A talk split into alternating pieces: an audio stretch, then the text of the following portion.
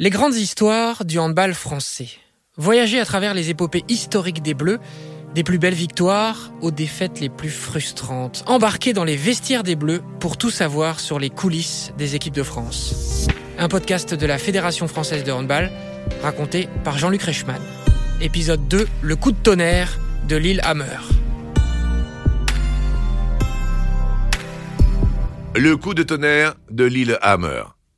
Il y a 20 ans, lors des championnats du monde de 1999, l'équipe de France signe le premier exploit de sa jeune et alors frêle histoire. Simple curiosité jusque-là dans l'ombre des bargeons, elle brise sa chrysalide et devient vice-championne du monde. 12 millions de téléspectateurs les ont vus braver la grande Norvège chez elle devant 11 000 spectateurs médusés. C'est le coup de tonnerre de l'île Hammer. 1999. La France se déchire alors sur la parité homme-femme. Cette marche vers plus d'égalité dans la société, mais aussi dans le sport, suscite d'âpres débats. Les handballeuses de l'équipe de France ne sont pas toutes professionnelles à plein temps dans leur club. Dans la vie de tous les jours, certaines sont professeurs de sport ou étudiantes. Elles aussi réclament plus de considération, davantage de soutien financier, mais peu croient en leur destin. Ce 12 décembre, à l'île Hammer, en Norvège, les 16 bleus vont se mettre à l'honneur à leur manière.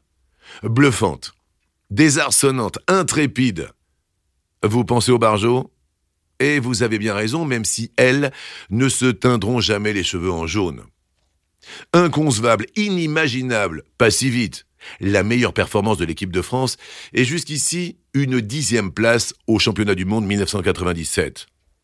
Mais depuis deux ans, une équipe est née autour d'Olivier Crumbles. Nouvel unificateur d'une jeune génération qui émerge autour de Valérie Nicolas, Sandrine Mario et Leila Duchman.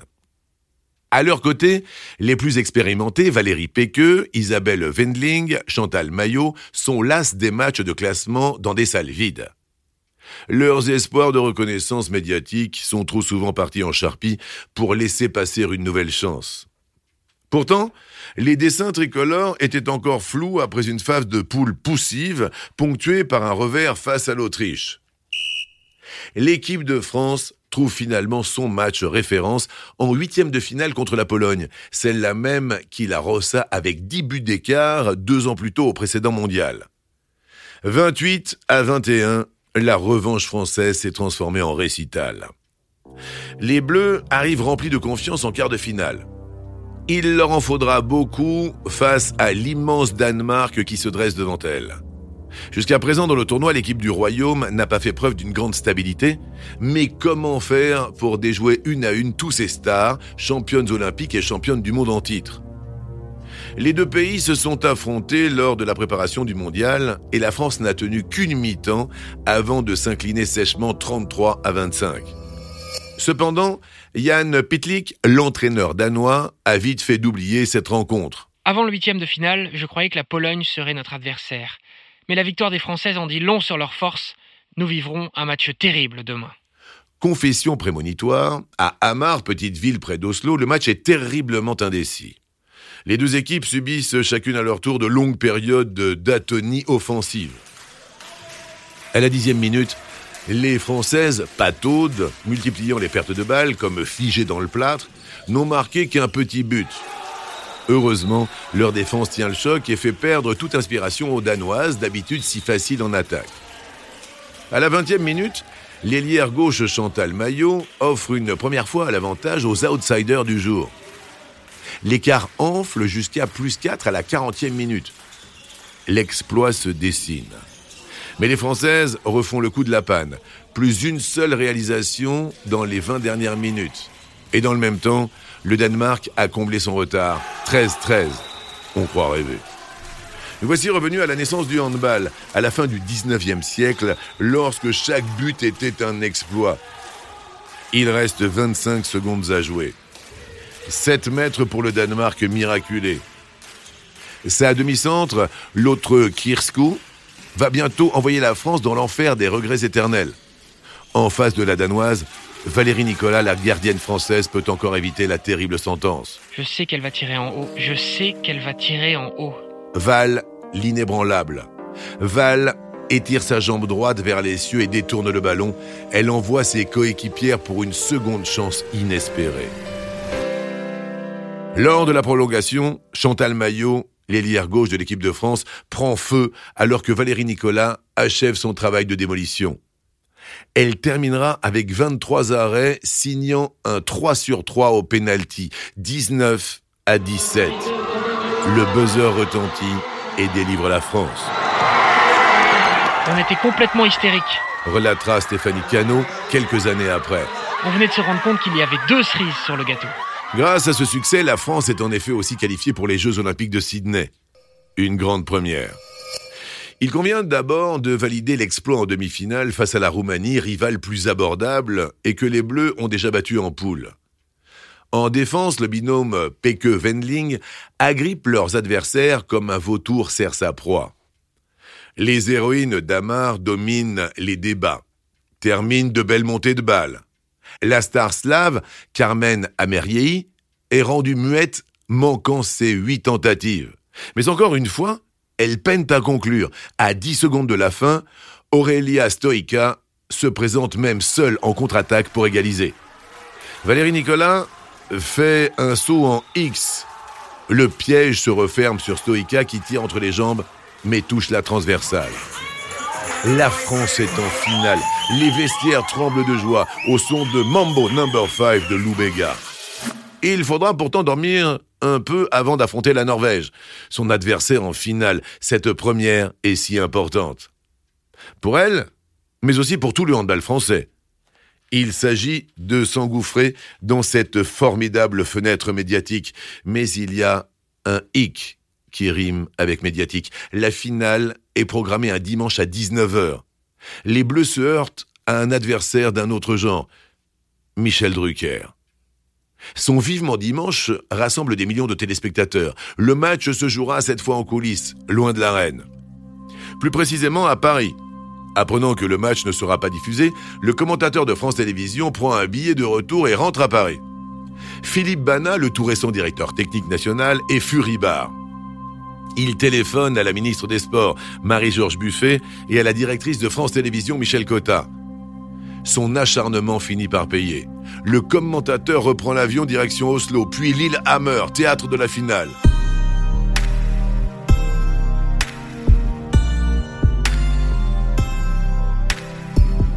Ce 12 décembre 1999, le Hakons Hall est entièrement acquis à la cause norvégienne.